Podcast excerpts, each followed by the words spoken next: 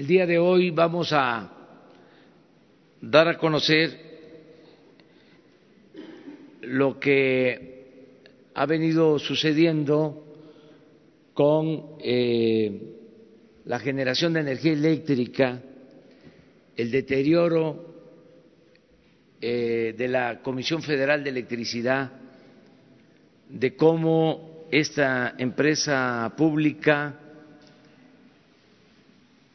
ha venido debilitándose y todo esto afecta a los mexicanos porque se tiene que pagar más por la luz desde que se inició esta política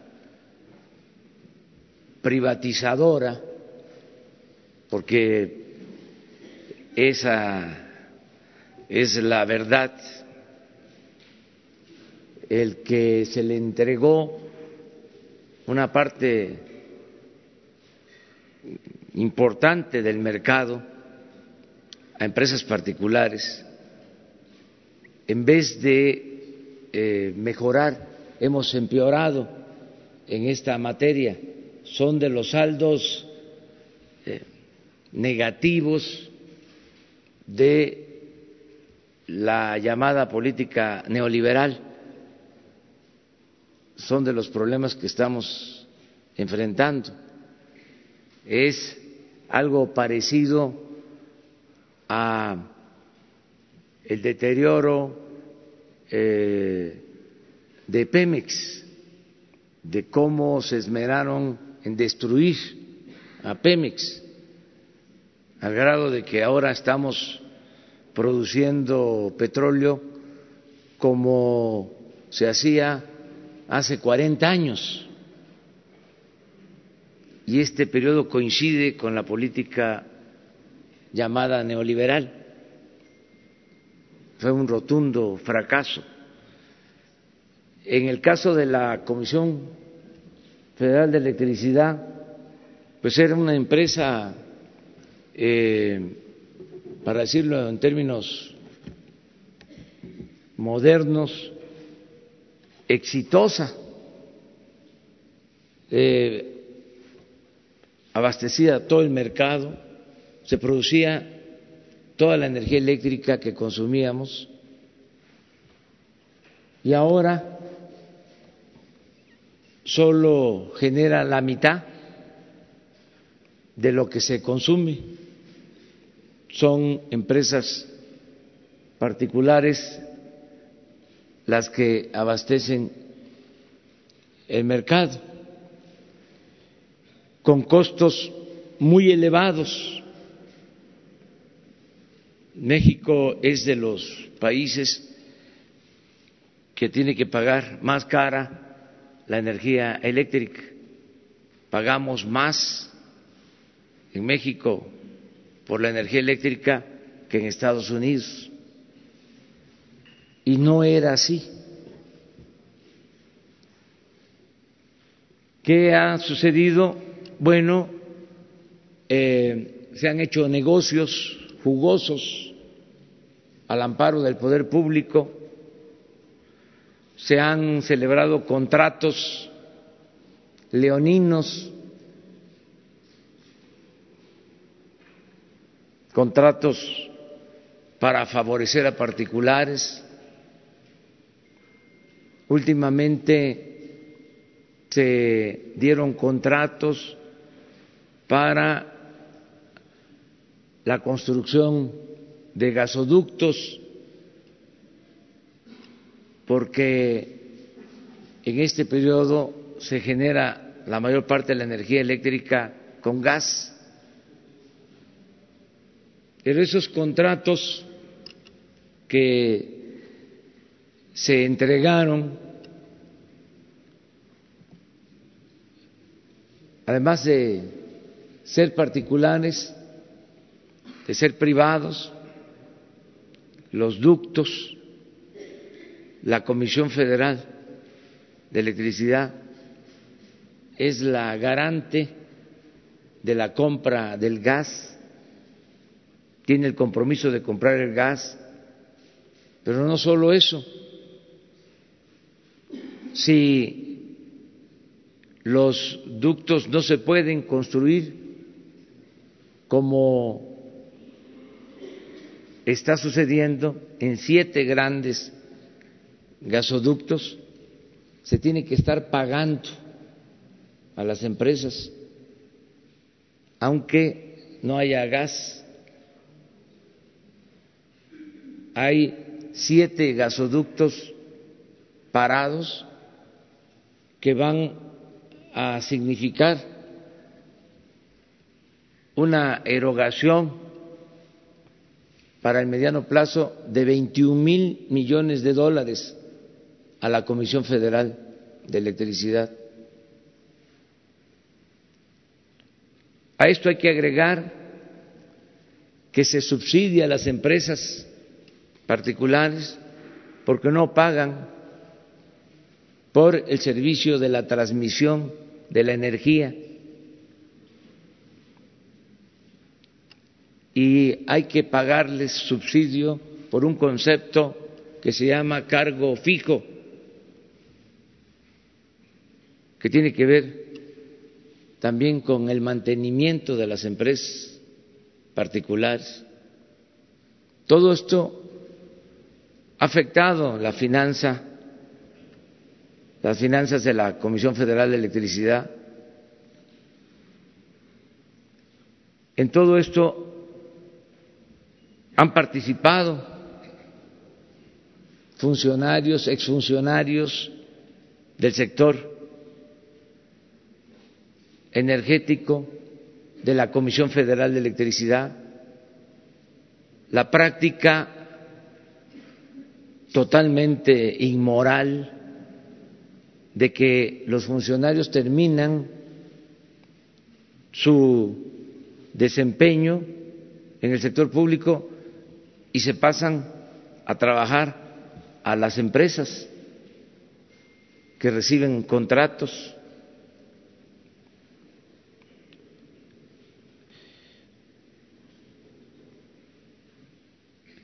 ¿Qué es lo que estamos buscando al dar a conocer toda esta información? Lo que estamos buscando es que se logre en el marco de la ley una reestructuración de acuerdos y de compromisos de manera voluntaria estamos exhortando a las empresas que tienen acuerdos con la Comisión Federal de Electricidad para que conjuntamente celebremos un convenio, se revisen contratos y sobre todo se haga el acuerdo de que no van aumentar los precios de la energía eléctrica. El Estado mexicano tiene el compromiso de no aumentar los precios de la energía eléctrica a los consumidores. Pero queremos que las empresas particulares ayuden en este propósito. De ninguna manera se va a hacer por la fuerza. queremos que sea una participación voluntaria. Se va a convocar a ese propósito a las empresas particulares en un plan de conciliación para buscar reparar el daño. Ayer nos tocó ir a Morelos a enfrentar un problema heredado por estas prácticas, porque el ducto que se construyó para la termoeléctrica de Morelos es un ducto privado de Tlaxcala a Morelos pasando por Puebla. Y hay una inversión, les diría, deuda pública mediante el mecanismo de Pidirega de más de 20 mil millones de pesos. Entonces vamos a hacer una consulta en Morelos para que podamos utilizar esa planta porque hay protestas y no se puede conectar, faltan 150 metros de ductos.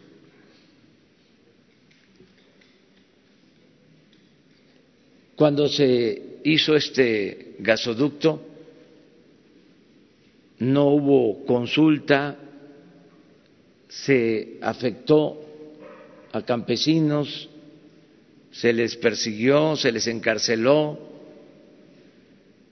Nosotros tenemos que reparar ese daño, por eso se está planteando de que la planta termoeléctrica de Morelos no va a contaminar. Vamos a pedir a la ONU, de manera particular a la UNESCO, para que certifique sobre la calidad del agua que se va a utilizar en la planta y vamos a bajar la tarifa de consumidores de energía eléctrica en Morelos, va a ser la tarifa más baja para Morelos, porque nos importa esta planta que va a alumbrar todo el estado de Morelos. De todas maneras, va a ser una consulta y van a ser los ciudadanos de Morelos los que van a decidir. Ellos van a tener la última palabra. Pero así como esta situación, tenemos muchos problemas. Les decía, siete ductos por los que hay que estar pagando. Ductos eh, para gas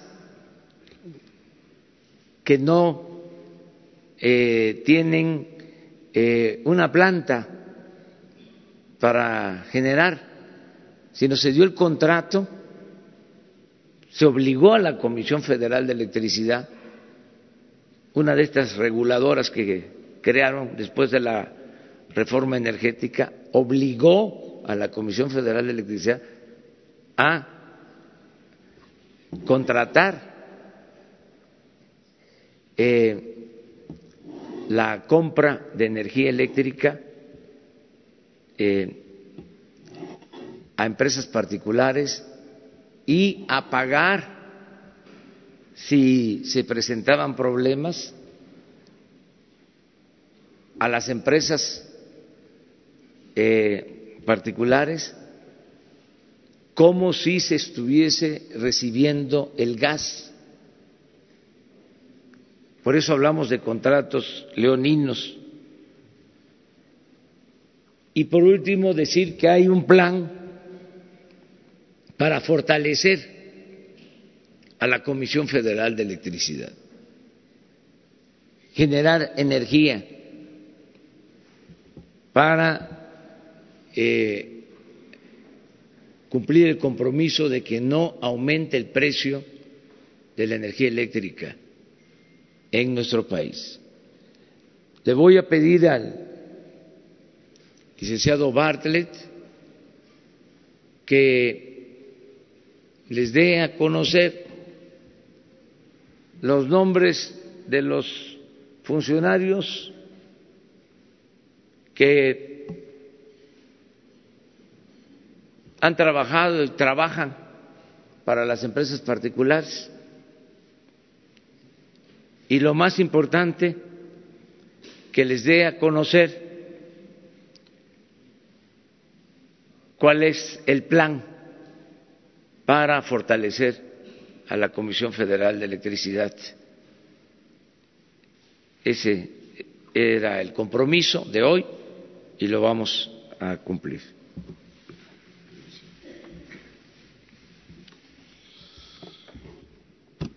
Efectivamente, en este modelo neoliberal han participado eh, funcionarios de diferentes etapas del gobierno mexicano, con lo que se crea una, una combinación entre los sectores privados eh, y, la, y, esas eh, antiguas autoridades que ha generado lo que se ha descrito, que en unos cuantos años la Comisión Federal de Electricidad, esta empresa histórica que electrificó al país en unos cuantos años, se haya reducido a una empresa que genera nada más el 50% de la energía con toda una serie de mecanismos y desde luego con la participación de funcionarios públicos. Me encarga el presidente que recordemos quiénes han sido en este trabajo de destrucción a la CFE para colocarla de ser absolutamente suficiente en el país y convertirla hoy, hasta hoy digamos, en esta empresa que ha sido reducida por todas estas, por todos estos mecanismos. Tenemos en el periodo de Carlos Salinas de Gortari, promotor de la primera ley que abre a la, a la iniciativa privada, al sector público, a empresas extranjeras, la participación en un mercado que estaba exclusivamente eh, atendido por la empresa pública CFE. En el periodo de Carlos Salinas, autor de esa ley, José Córdoba Montoya, ah, que tiene todavía hoy, desde aquellos tiempos, participó en el negocio eléctrico, dejando, una vez que dejaron la presidencia, y tiene una empresa proveedora de servicios de energía SADCB que está actuando todavía en el país. Jesús Reyes Heroles Garza, González Garza, que fue secretario de Energía y director general de Pemex ¿ah? en la administración de Carlos Salinas, Ernesto Cedillo y Felipe Calderón, ha sido eh, este, participante en grandes empresas y ha participado en diversos consejos consultivos de energía como Energy Intelligence Group, Morgan Stanley Energy, Partners Mitsui de México y el Centro Mario Molina, con una actividad muy intensa en el sector privado después de haber sido secretario de Energía y director general de Pemex. Carlos Ruiz Sacristán, secretario de Comunicaciones y Transportes con Ernesto Cedillo, es presidente y director general del Consejo de Administración de una empresa IENOVA que tiene que ver con muchas actividades de generación de electricidad asociada con intereses privados y participa precisamente en este problema de estos ductos con contratos sin duda leoninos. Luis Telles, secretario de Energía y secretario de Comunicaciones y Transportes en los gobiernos de Ernesto Cedillo y Felipe Calderón, es un asesor en toda una serie de empresas extranjeras como Cavis, Roberts y actualmente empresas que proporcionan eh, este, servicios de energía supuestamente limpios. Alfredo Elías Ayub, director general de la CFE en un largo periodo, en el periodo de Ernesto Cedillo, Vicente Fox y Felipe Calderón, es consejero independiente de Avergrid, que está vinculado a empresas extranjeras. Felipe Calderón Hinojosa, secretario de Energía de Vicente Fox, consejero independiente de esta empresa Avengrid, que ya se trató este tema en comunicaciones anteriores. Georgina Kessel Martínez, secretaria de Energía con Felipe Calderón, es consejera independiente y actualmente directora de Iberdrola México. Jordi Herrera Flores, secretario de Energía con Felipe Calderón, consultor de energía y broker, a través de toda una serie de empresas ha trabajado al servicio de diversas, eh, en diversas actividades de generación privada. Alejandro Fleming Kaufman, jefe de unidad de asuntos jurídicos de CENER de Felipe Calderón, es secretario eh, y miembro de los consejos de Iberdrola México y Iberdrola México Renovables. Esa es una lista de las personas más destacadas, pero desde luego participaron en este proceso de privatización apoyando a empresas extranjeras privadas con asesores de sus propios grupos para dar el resultado en esta combinación de los antiguos funcionarios mexicanos con las empresas eh, privadas que han venido ganando terreno precisamente por esta vinculación con intereses de alto nivel mexicanos que, haciendo uso de su experiencia, eh, en un absoluto conflicto de intereses con lo que han representado. Muchas gracias, señor presidente. Muy bien, pues eh, esto tiene que ver con el plan para fortalecer a la Comisión Federal de Electricidad. En todo este periodo, para dar preferencia a las empresas particulares, se dejó en el abandono la infraestructura de la Comisión Federal de Electricidad. Se dejaron de utilizar y no se modernizaron las plantas hidroeléctricas, por ejemplo. Se tienen 60 hidroeléctricas con capacidad para producir energía limpia y barata. Pero no se llevó a cabo ningún plan de modernización. Las plantas que se construyeron durante el gobierno del presidente Adolfo López Mateos, las grandes eh, presas en Chiapas, Michoacán, en otras partes, tienen las mismas turbinas de entonces, porque no se invirtió para que estas plantas con los embalses, con el agua que tienen, que fueron bien construidas, puedan ser eh, ahora modernizadas, que es lo que vamos a hacer para producir energía. También la política era cerrar las plantas de la Comisión Federal de Electricidad. Se detiene ese proceso de cierre de plantas para que con la modernización eh, de estas plantas se puedan generar energía eléctrica, dejar ya este plan perverso de ir destruyendo la Comisión Federal de Electricidad para que las empresas particulares se apoderen del mercado eléctrico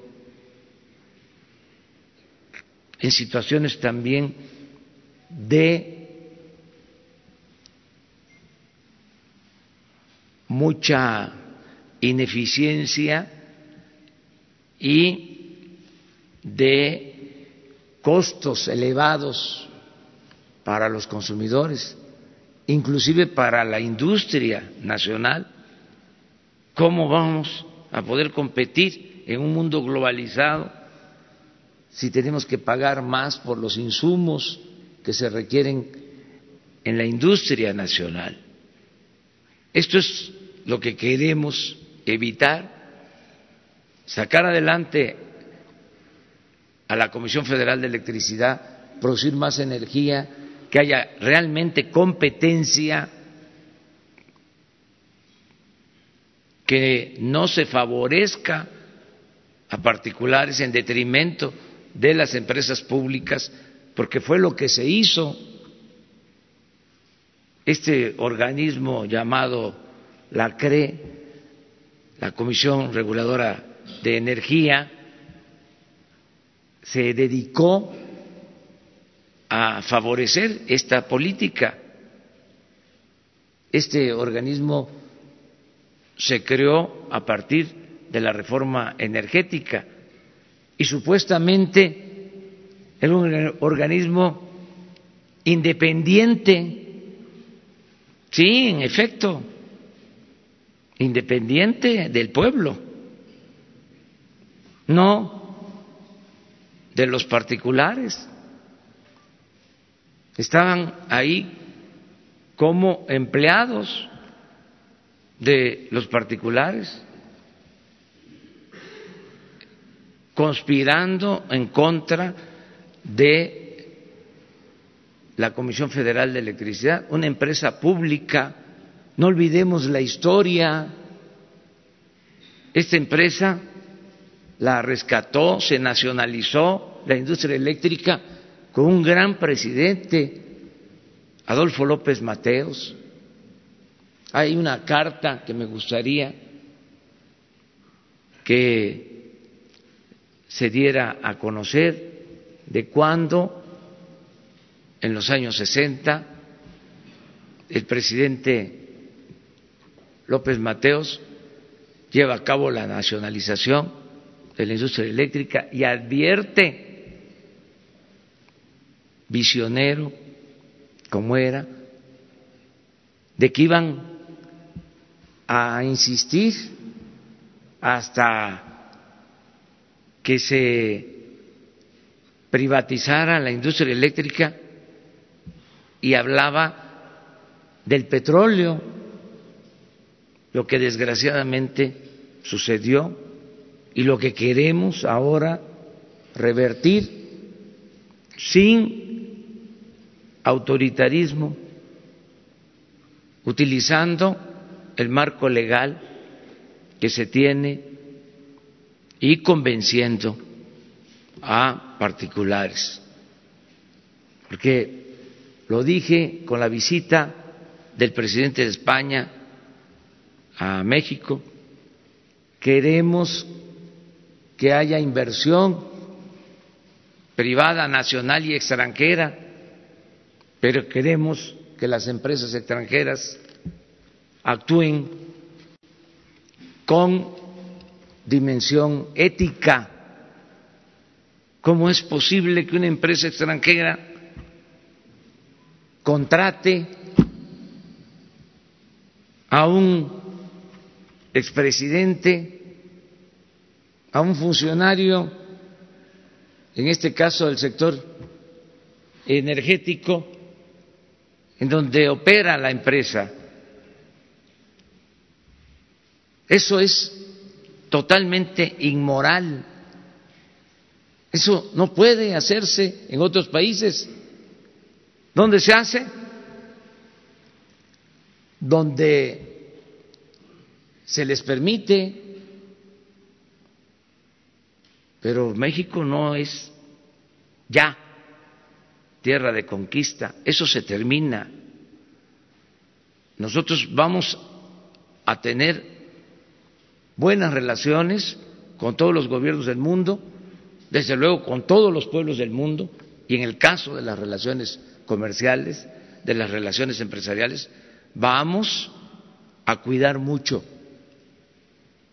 el origen de las empresas. Si provienen de países que se caracterizan por la honestidad, vamos a tener mayor confianza y seguridad en los acuerdos que realicemos.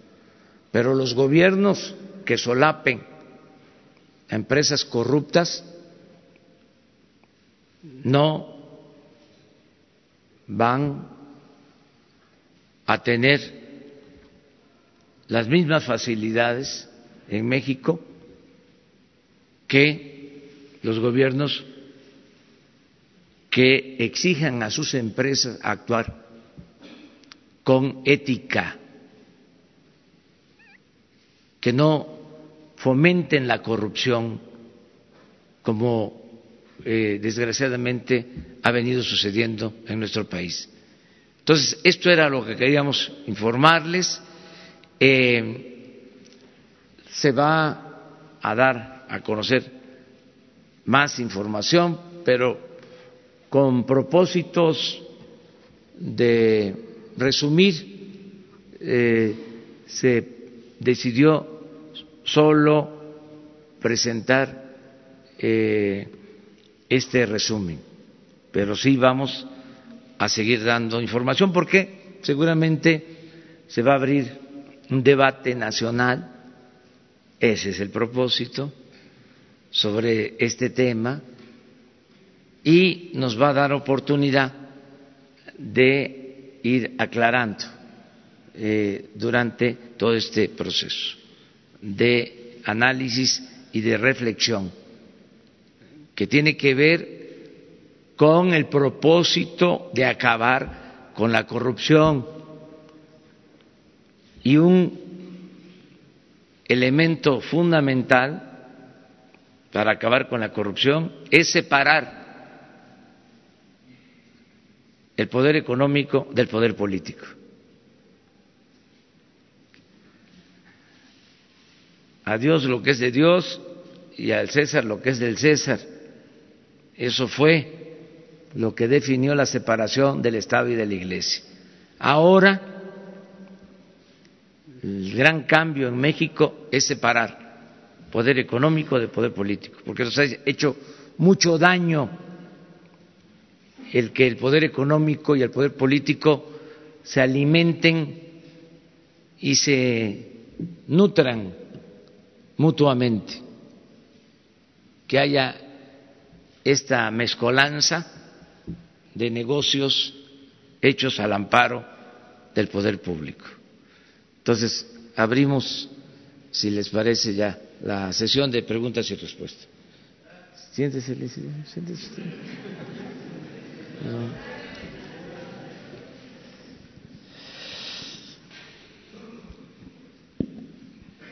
Gracias, presidente Enrique Legorreta de Quinto Poder. Preguntarle, eh, ayer publicamos en nuestro sitio que varios funcionarios cercanos al exdirector de la CFE, Enrique Ochoa, salieron con eh, finiquitos millonarios. En este sentido, preguntarle si la función pública evaluará el desempeño de los funcionarios que estuvieron en la CFE en cuanto al manejo de posiciones y favoritismos. Y por otro lado, parece ser que es el programa más visto, la conferencia matutina. Ya respondió el expresidente Felipe Calderón, señala que se está tratando de dar un golpe a los eh, órganos independientes a partir de estos señalamientos. Gracias.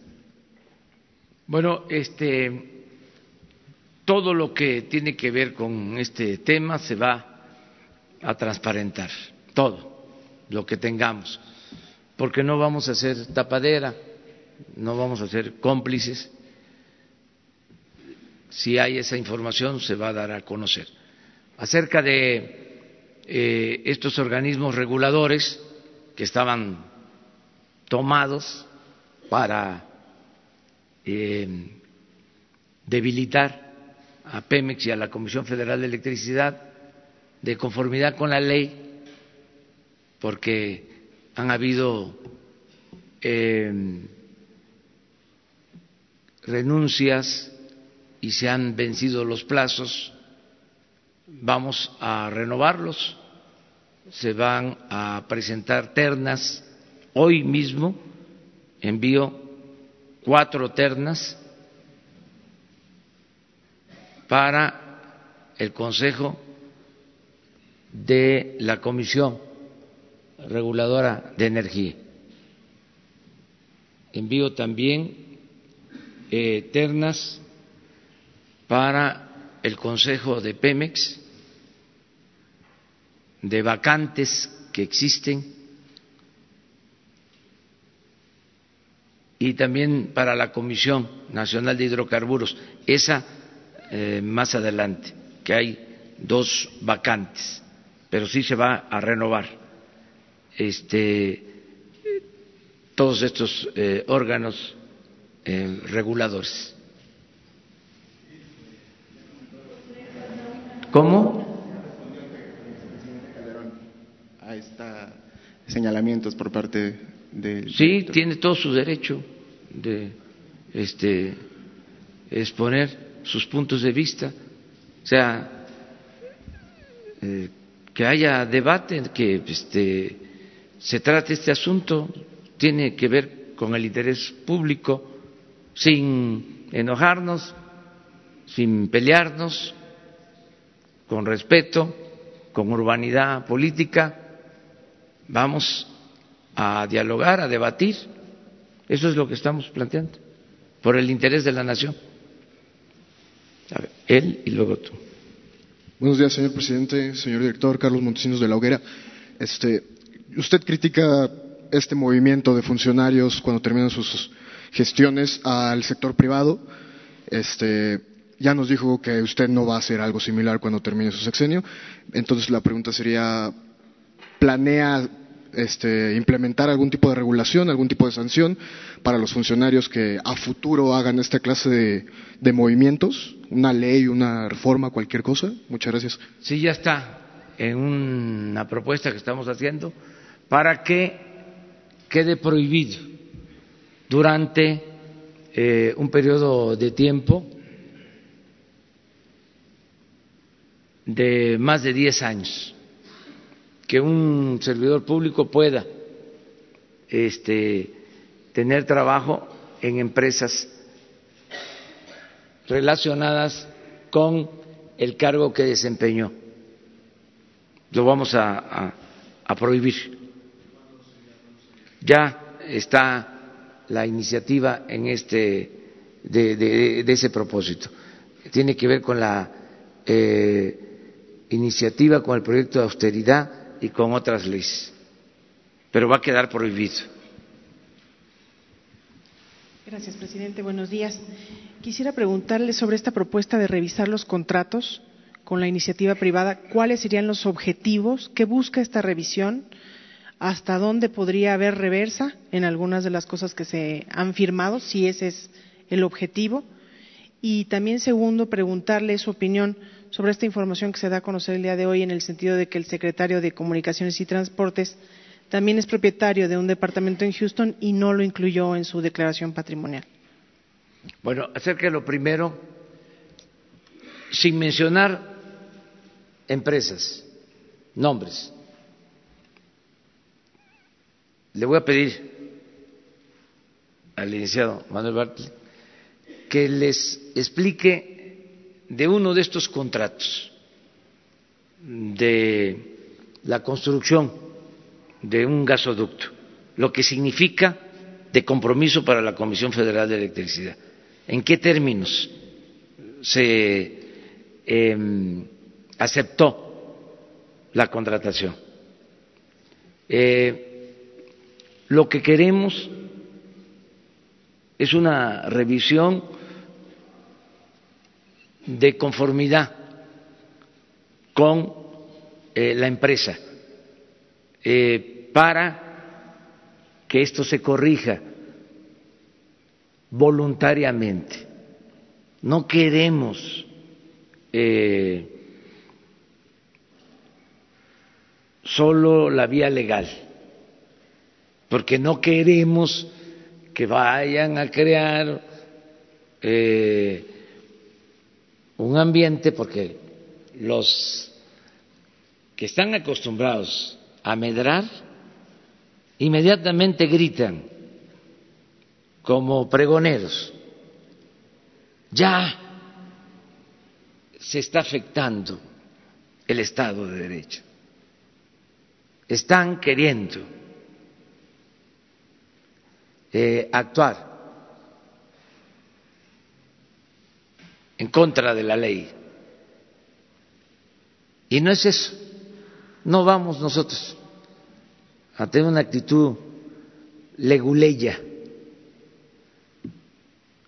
Lo que queremos es convencerlos para que se logre una negociación favorable eh, a los ciudadanos.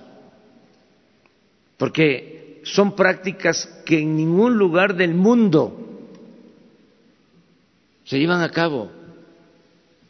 No sé por qué vieron a México como tierra de conquista. Bueno, sí sé, porque los gobernantes lo permitieron.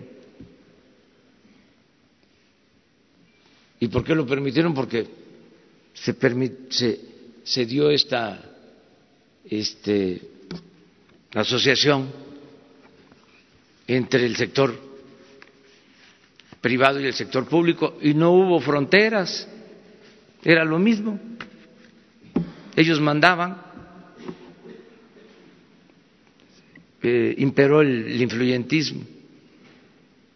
Entonces, eh, hacerlo, que quede claro, mediante el convencimiento. Nada por la fuerza, todo por la razón y el derecho. Y sí quiero que el Liceo Bartel les explique sobre esto. Acerca de lo de este bien que se reporta, eh, no manifestó el secretario de Comunicaciones, hoy él tiene que explicar sobre esta situación. Eh, y esto eh, es muy aleccionador de cómo, así, con transparencia, se evitan este, si existieran simulaciones. Y si no existen simulaciones este, se aclaran las cosas. O sea, se tiene el derecho a la réplica y esto es la democracia, la transparencia completa. Entonces, hoy va a responder el secretario sobre este tema y eh, el licenciado Bartlett les contesta sobre un contrato de una empresa X o Y, Y o Z. Un gasoducto. Un gasoducto. De los siete que están. Si la cree, que ya mencionó el presidente, es el organismo rector del sistema eléctrico, autorizó a la CFE crear una filial, porque la CFE está fraccionada, tiene seis subsidiarias de, generación, la transmisión es una empresa, en fin, fue fracturada eh, de tal manera que no pudiera competir.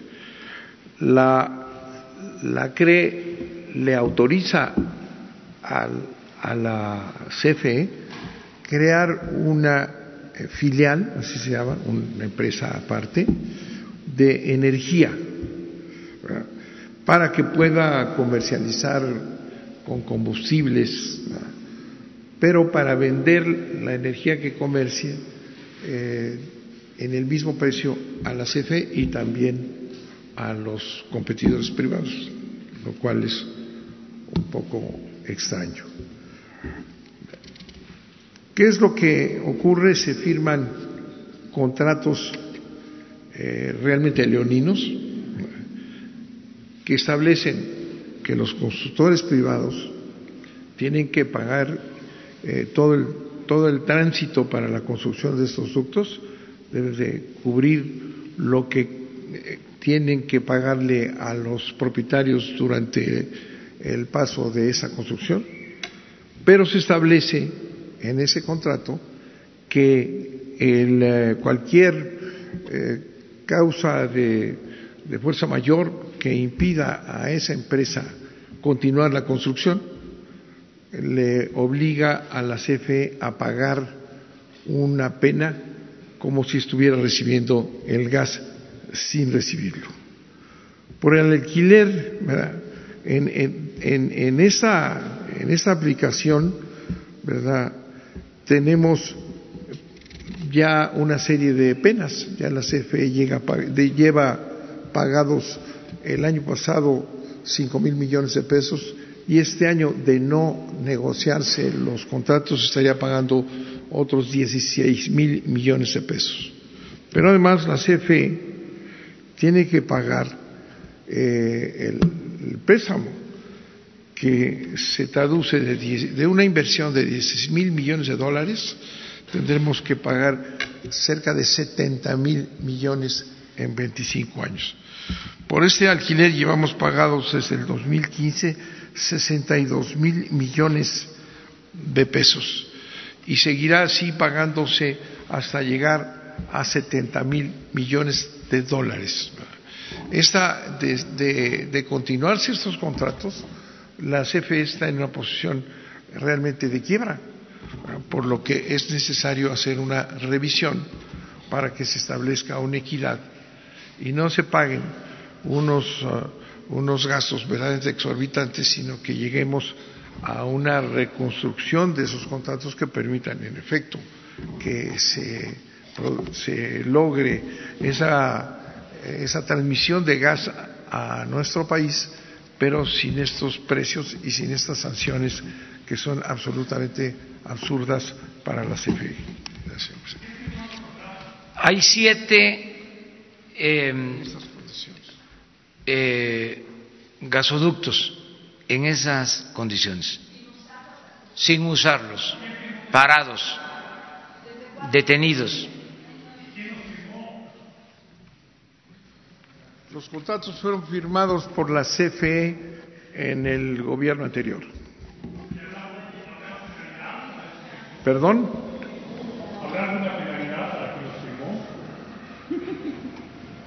Yo creo que sería bueno vamos a terminar de hacer esa, esa reconstrucción de los contratos para establecer quiénes son los responsables de eh, la firma y de estar pagando esas cantidades. Sería bueno también, aunque nosotros podríamos hacerlo, pero por cuestiones de forma, que se dice que la forma es fondo, y también para que todos participemos, nosotros podríamos darles eh, la información sobre este, cuándo se firmaron, cuáles son las empresas, pero también existe la Comisión de Transparencia, el Instituto de la Transparencia. Ayúdennos este, ¿se puede? ¿Mande?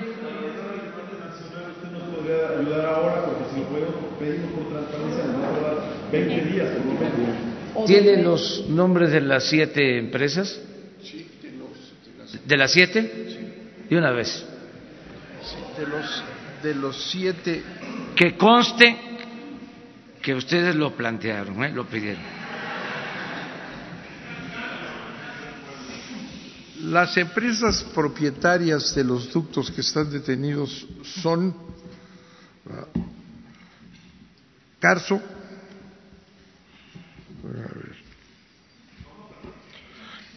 Carso, Yenova y Transcanadá. Bueno, ya. Vamos acá.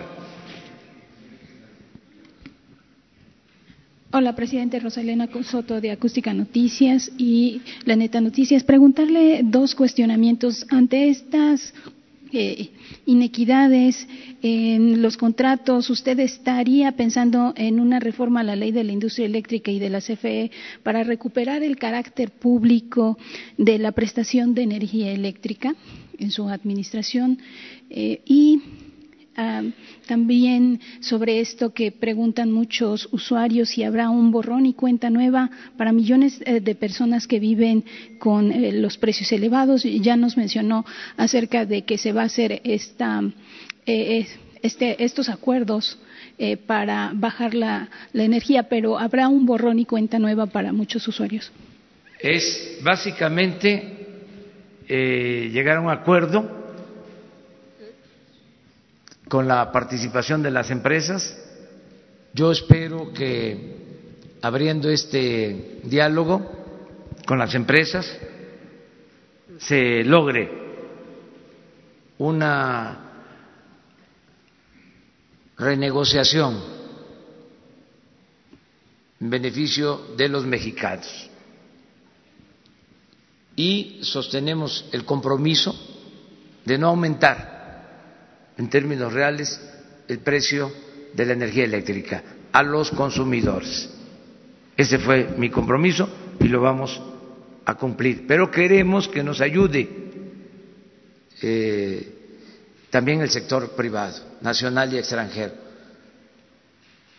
sin eh, imponer nada, sino mediante el convencimiento. Porque realmente no eh, es ético que se tenga un contrato que este, por causas que no tienen que ver con la Comisión Federal de Electricidad se le esté pidiendo a la Comisión Federal de Electricidad que pague este, estas sanciones onerosas.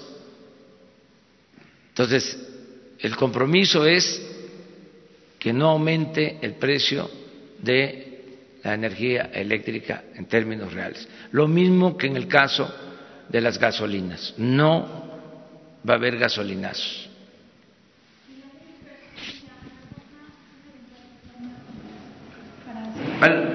No vamos a hacer ninguna reforma ese es un compromiso que hicimos. O sea, es el mismo caso de los contratos que se entregaron para la explotación del petróleo, se mantienen. no queremos este, actuar eh, con ninguna medida que vaya a servir de pretexto para crear nerviosismos. Al final de cuentas, va a ser decisión de las empresas. Si ellos dicen, no, no quiero, no hay ningún problema, nosotros vamos a buscar la forma de eh, fortalecer a la Comisión Federal de Electricidad. Pero yo espero que sean empresas responsables y que tengan dimensión social, cívica, y que se entienda la situación por la que se está eh, atravesando en el país, eh, que nos ayuden a sacar adelante a México, que nos ayuden a enfrentar la crisis de México que produjo la política neoliberal, la política de saqueo, la política de pillaje, que este entre todos eh, ayudemos. Presidente, gracias. Buenos días. Estefano Ochoa de ADN 40. Con estos nueve nombres de exfuncionarios públicos, me gustaría saber si ya se dio vista o ya se interpusieron las denuncias correspondientes ante la Fiscalía General de la República ante la posibilidad de haber incurrido en actos de corrupción y de conflicto de interés. Gracias. No se había presentado nada, pero ahora, como ya se dio a conocer, pues se va a dar vista a la eh, Fiscalía General si es que existe algún delito que ellos decidan. Tres más. Vamos empezando la semana. A ver, las dos compañeras. Gracias. Buenos días, presidente. Gabriela Jiménez del Sol de México.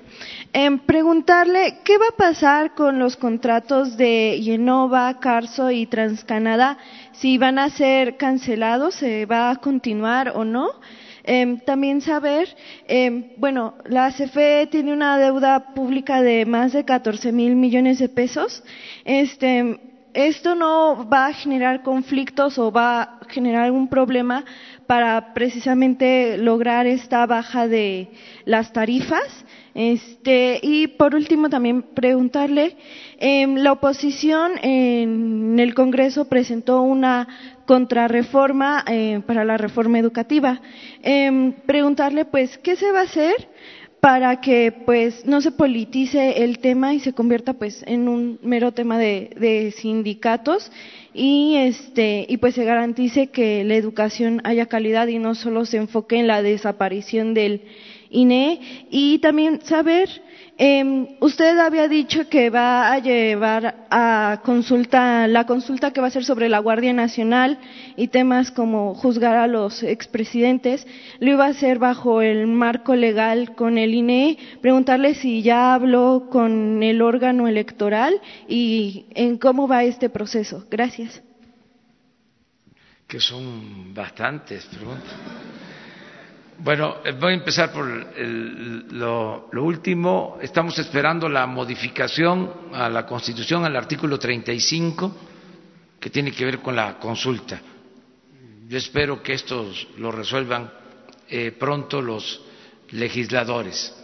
Acerca de la reforma eh, educativa, eh, ya se presentó una iniciativa. Queremos que se cancele la mal llamada reforma educativa. Ya tenemos eh, presentada esa iniciativa. Corresponde ahora a los eh, legisladores. Acerca de estas empresas, eh, repito, se va a buscar el acuerdo, la conciliación, básicamente. ¿Cuál te falta?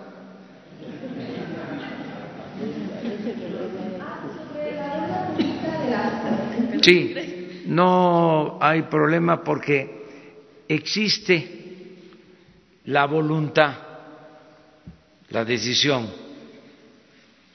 Y yo les diría que los recursos, porque el combate a la corrupción nos va a permitir liberar muchos fondos para fortalecer a Pemex y a la Comisión Federal de Electricidad.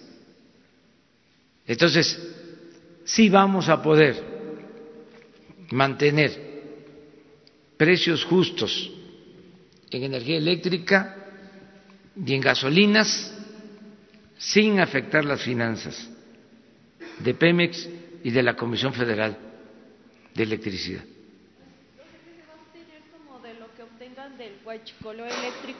No solo eso, es que hay huachicoleo en todo.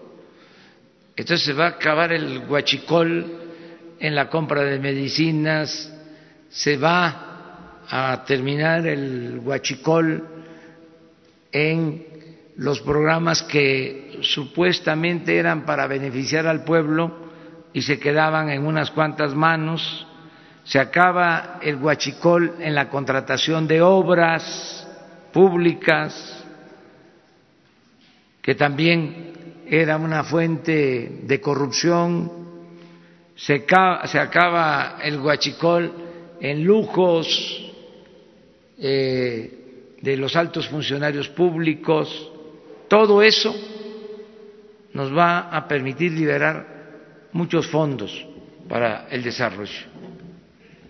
Además, eh, vamos a tener buena recaudación porque no va a haber condonación de impuestos como se hacía a los que tenían influencias.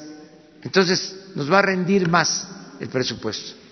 Buenos días, Anabel Vela de XEU. Preguntarle si en este plan que mencionó se contempla alguna inversión en la planta de Laguna Verde, si ya se concluyó la revisión que había anunciado.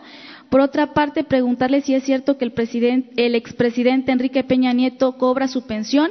Y en otro tema, anunciarle, eh, bueno, usted anunció que el Águila regresaba a Veracruz en la Liga Mexicana de Béisbol. La Liga dijo que este año no. Preguntarle entonces cuándo sería y quiénes serían sus dueños. Bueno, lo primero, no hay ya pensión a expresidentes. Ya se suspendió. No está cobrando ningún expresidente pensión. Lo que tiene que ver con Laguna Verde, a propósito, está aquí el licenciado Bartlett. La vez pasada yo solicité un informe y eh, ya se me presentó ese informe, no existe ningún riesgo en la planta y tiene una certificación de un organismo internacional que se hace cargo de la seguridad de esta planta. Si usted puede explicar lo de Laguna Verde. La, el central de Laguna Verde es una central nuclear. Se utiliza la fisión nuclear para generar electricidad. Fue cara, pero ha significado una capacidad de energía eléctrica barata que ha venido sosteniendo el sistema eléctrico mexicano. Todas las eh, empresas eh, de este tipo, nucleares, están vigiladas por un organismo internacional que establece un mecanismo de vigilancia permanente y si ocurre alguna preocupación, inmediatamente ordenan la suspensión. Ese es un organismo mundial y tiene que haber un respeto absolutamente eh, puntual a todas las decisiones que toma este organismo. De manera que la seguridad de Laguna Verde está asegurada por la vigilancia que ejercen los organismos internacionales. Muchas gracias. vamos con dos, porque este, fíjense que hoy tengo una agenda cargadísima.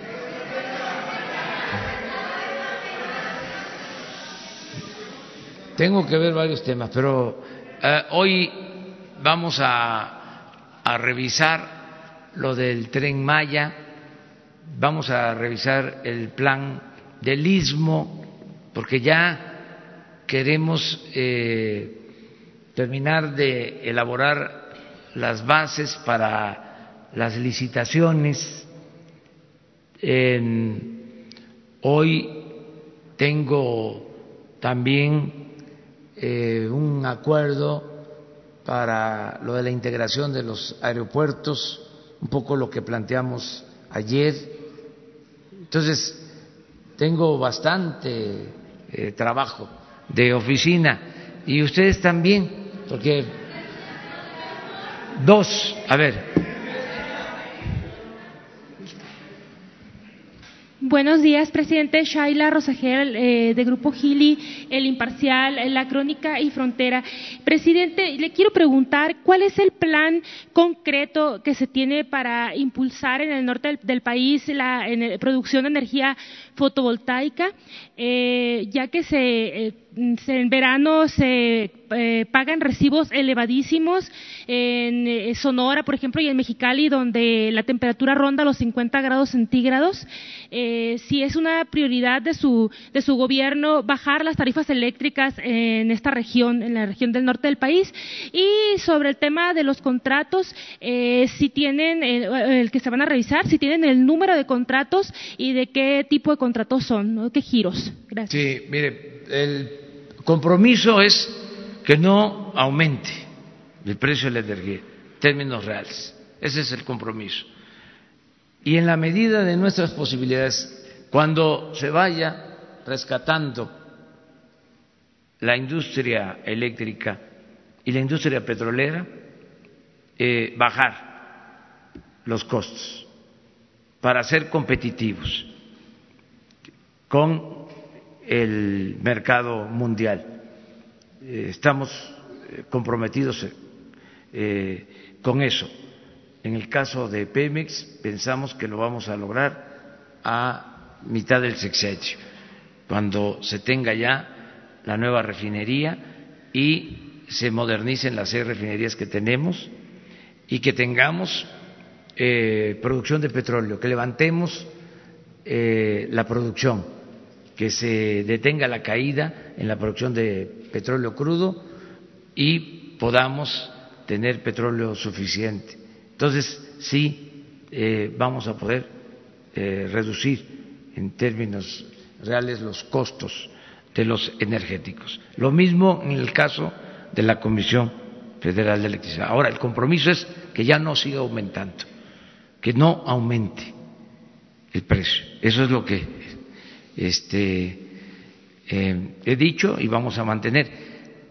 Nos ayudaría mucho que las empresas particulares hicieran eh, lo propio, es decir, que se pudiera firmar un acuerdo de que van ellos a contribuir para eh, reducir los costos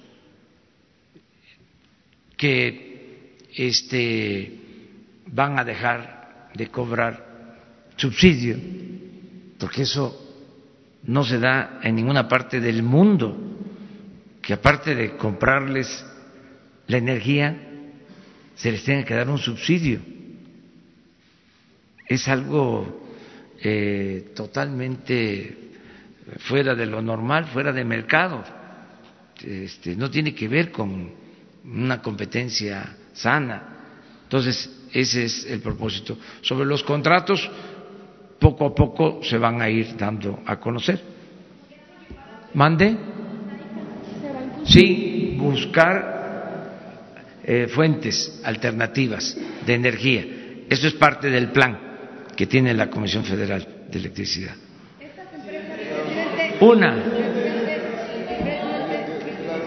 A ver, ¿quién es el representante del medio más independiente y crítico en México.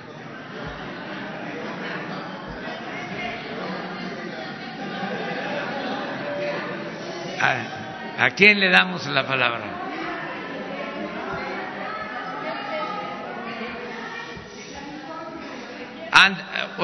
¿De California? Ándele, ándele.